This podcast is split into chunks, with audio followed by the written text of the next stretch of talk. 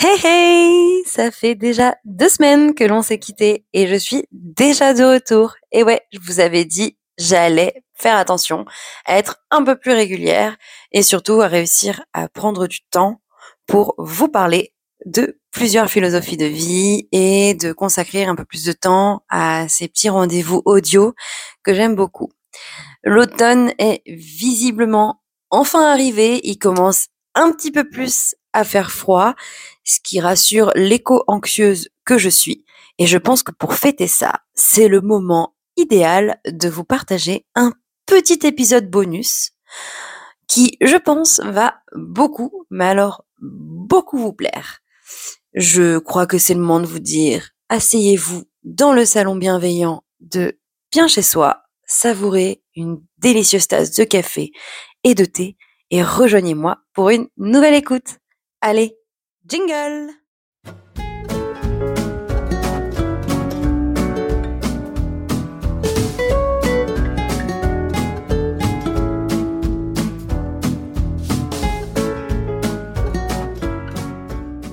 Et c'est parti, je déclare cet épisode numéro 21 de la saison 3 Bien chez soi, dédié au, à la philosophie de vie Wabi Sabi, ouvert, lancé, comme vous voulez. Enfin bref, je suis de super bonne humeur parce que je suis trop contente que l'on ait exploré cette philosophie de vie et je ne pouvais pas vous laisser sur votre faim.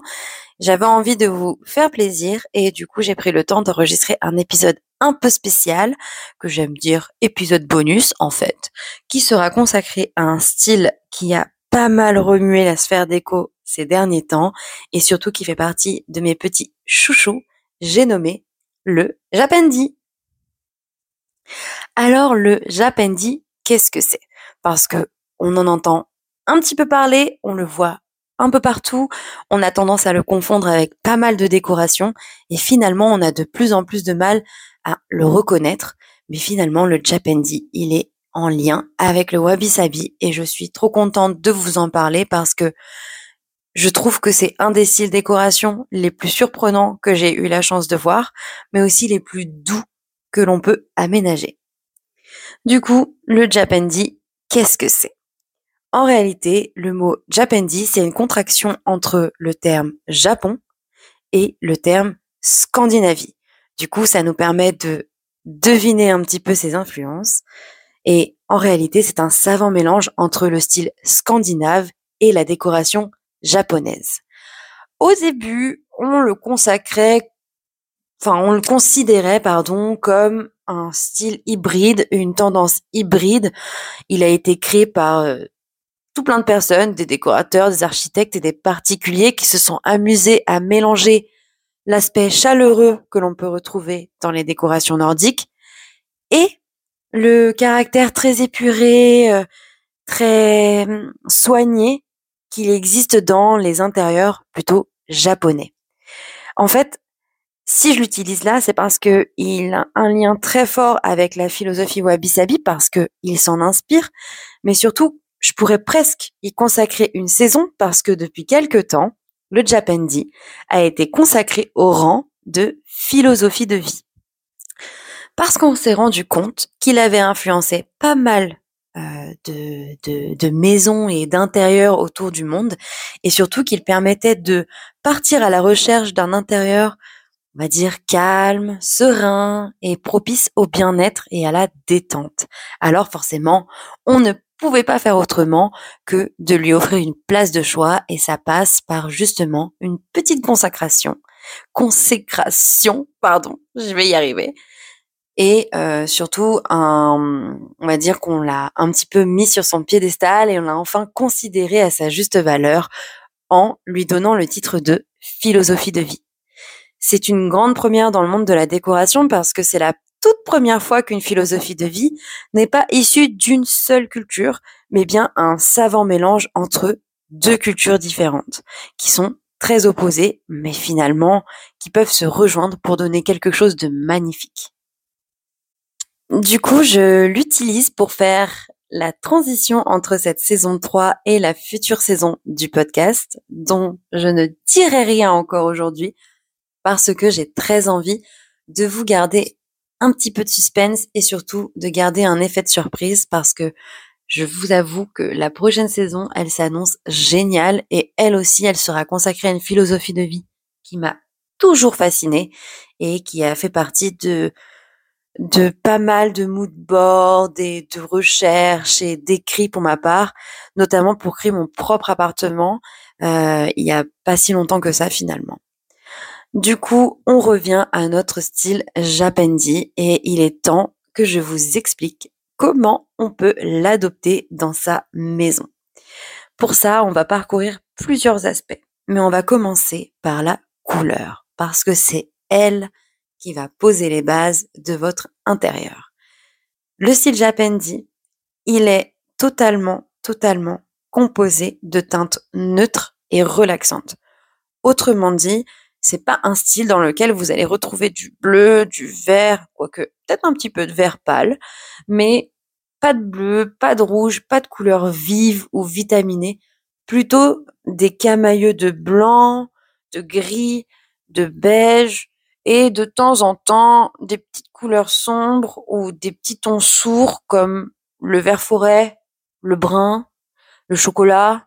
Bref, finalement, c'est des, des tons relativement naturels qui sont là pour créer un environnement super doux, super reposant, où dès que l'on rentre, on se sent bien parce que ça conserve une part de luminosité, mais ça vient aussi rendre notre état d'esprit plus léger, plus paisible. C'est vraiment une recherche de plénitude.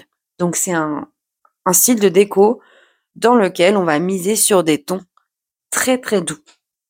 Attention quand même à ne pas trop être dans la neutralité. L'idée, c'est de respecter la loi du 60-30-10. Donc 60% de couleur neutre qui sera la couleur principale, 30% de couleur secondaire qui va plutôt être une couleur de soutien. Là, vous allez pouvoir oser des tons un peu plus, on va dire, qui ont un peu plus de personnalité, mais qui peuvent vraiment être en harmonie avec les 60%. En gros, l'idée, c'est de créer une harmonie entre trois couleurs, d'utiliser une couleur principale, une couleur secondaire et une couleur d'accent. La couleur d'accent, elle doit représenter à peu près 10% de la pièce. Ça peut être du noir, ça peut être du gris foncé, ça peut être un bleu nuit, un bordeaux très sombre ou un pourpre. Bref, peu importe le choix. L'idée, c'est que les touches de couleur sombre soient vraiment des petites notes et qu'on n'en fasse pas trop. Autre caractéristique du style Japendi, et je pense que c'est ma préférée, c'est parce qu'en gros, il y a une sorte de paradoxe dans ce style que j'aime assez, c'est qu'on va tenter de réunir dans les mêmes espaces ou dans le même intérieur le confort et le design. Parce que dans le style Japendi, l'aspect visuel, il est vraiment central. C'est lui qui détermine tout le reste. L'idée, c'est que on comprenne le style de la pièce et son caractère dès que l'on entre dedans, mais qu'en même temps, on s'y sente bien et que l'on puisse profiter d'un confort conséquent qui, du coup, lui, vient directement des décorations scandinaves. L'idée, c'est de s'inspirer du Uga, qu'on a vu en saison 2, du wabi-sabi de cette saison 3, de mixer un peu le tout pour obtenir un cocon qui sera très paisible et très doux et qui sera finalement propice à la méditation comme à la contemplation. Du coup, je pense qu'il faut vraiment faire attention au choix des meubles, on va faire vraiment attention au choix des matières. Tout, tout est fait pour que l'on fasse euh, un agencement soigné petit à petit, en prenant son temps et dans la simplicité. Moi, ce que je vous recommande, c'est de miser sur des pièces aux lignes épurées, euh, de faire en sorte qu'on garde un aspect convivial, de favoriser l'ajout de meubles confortables, de renforcer l'aspect confort de ces meubles avec des coussins, des plaids et des textiles, de faire attention à l'éclairage, il faut multiplier les sources lumineuses pour euh, peut-être attirer l'attention sur le canapé dans le salon ou créer une ambiance tamisée dans la chambre. Euh, en fait, aménager un éclairage qui permet de s'adapter à vos besoins et aux actions que vous êtes en train de réaliser chez vous finalement. Donc on soigne l'éclairage, on ajoute du linge de maison, on mise sur des lignes épurées On fait en sorte de réunir confort et design. Et bien sûr, on n'hésite pas à jouer avec les courbes qui ont vraiment euh, un atout pour la décoration. Enfin, en fait, les courbes, elles sont là surtout pour renforcer le côté moelleux, mais elles vont avoir tendance à être plus douces pour notre esprit. On s'en rendra peut-être pas forcément compte tout de suite, mais finalement miser sur des meubles arrondis ou des formes arrondies, plutôt organiques, c'est ça a tendance à apaiser et ça nous aide à rester plus calme. Donc euh, finalement, c'est que du bonus. Ensuite, on va essayer de faire en sorte d'avoir un joli mix entre euh, des pièces de décoration ou du mobilier scandinave qui va être plutôt design et des meubles traditionnels qui sont plus en lien avec un style japonais. On peut aussi ajouter à ce savant mélange quelques meubles chinés ou quelques objets chinés et généralement on obtient un super mélange, en tout cas on obtient une décoration qui arrive à allier convivialité, confort, esthétique et surtout sensation de bien-être. Qui dit intérieur soigné et attiré par le design dit forcément choix des matières. Et là encore, vous allez devoir faire attention, que ce soit au niveau des revêtements, des meubles, des objets ou encore des textiles, il faut faire attention de choisir les bons matériaux. Et là, il y a une botte secrète à connaître, c'est que on va toujours, vraiment toujours, aller vers des matières plutôt naturelles qui vont être plus paisibles, mais surtout qui vont renforcer le côté authentique de votre décoration. Sur le sol, on va choisir un bois clair qui va conserver un max de luminosité. Mais au niveau des meubles ou des autres objets, on va pas hésiter à se tourner vers du bambou, du liège, du béton ciré, de la pierre. Bref, finalement, tout ce qui pourra être en lien avec la nature et qui pourra à la fois s'intégrer dans une déco scandinave et dans une décoration japonaise. Vous pouvez aussi faire en sorte que vos matériaux soient de grande qualité, soit parce qu'ils sont faits de manière artisanale, soit parce que leur production est davantage écologique. Parce qu'une philosophie de vie, ce n'est pas juste un aspect visuel. Il y a aussi toute une pratique et euh, des valeurs derrière. Et le Japandi, il a tendance à vraiment s'axer vers un soin porté vers la protection de l'environnement.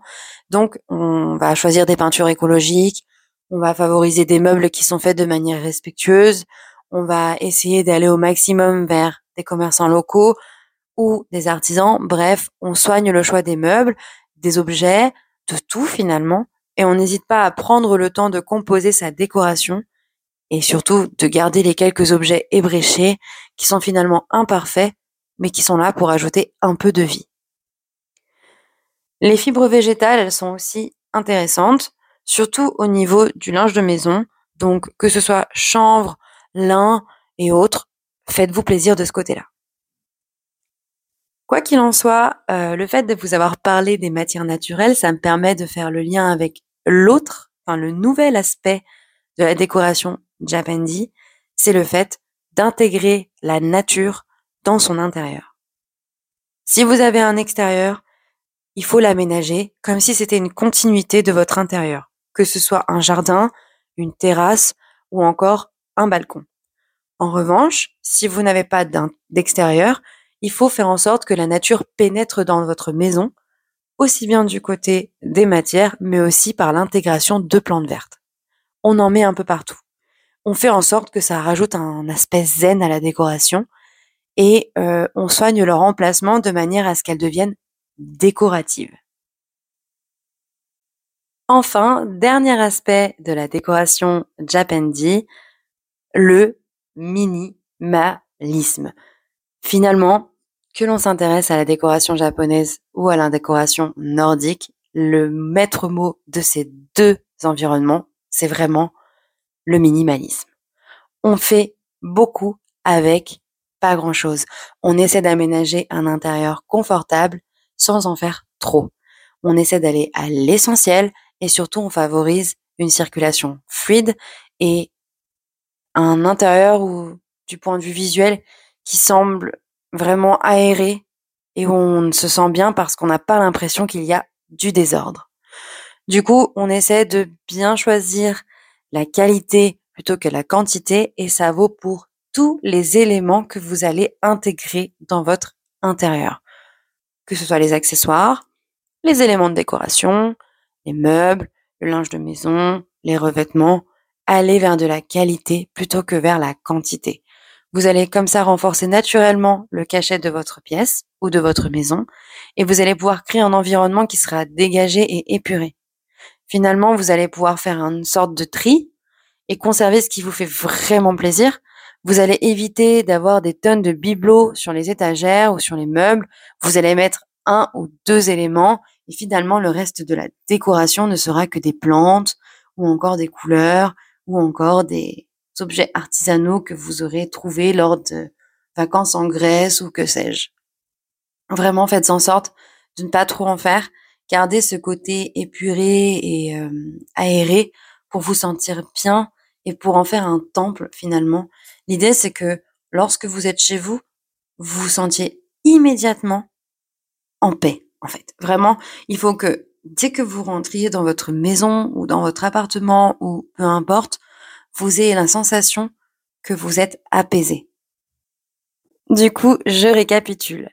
Le style Japendi, ou plutôt la philosophie de vie Japendi, elle est en lien avec des couleurs neutres, une alliance entre le confort et le design, un soin porté aux matières, l'ajout de nature et une ode au minimalisme.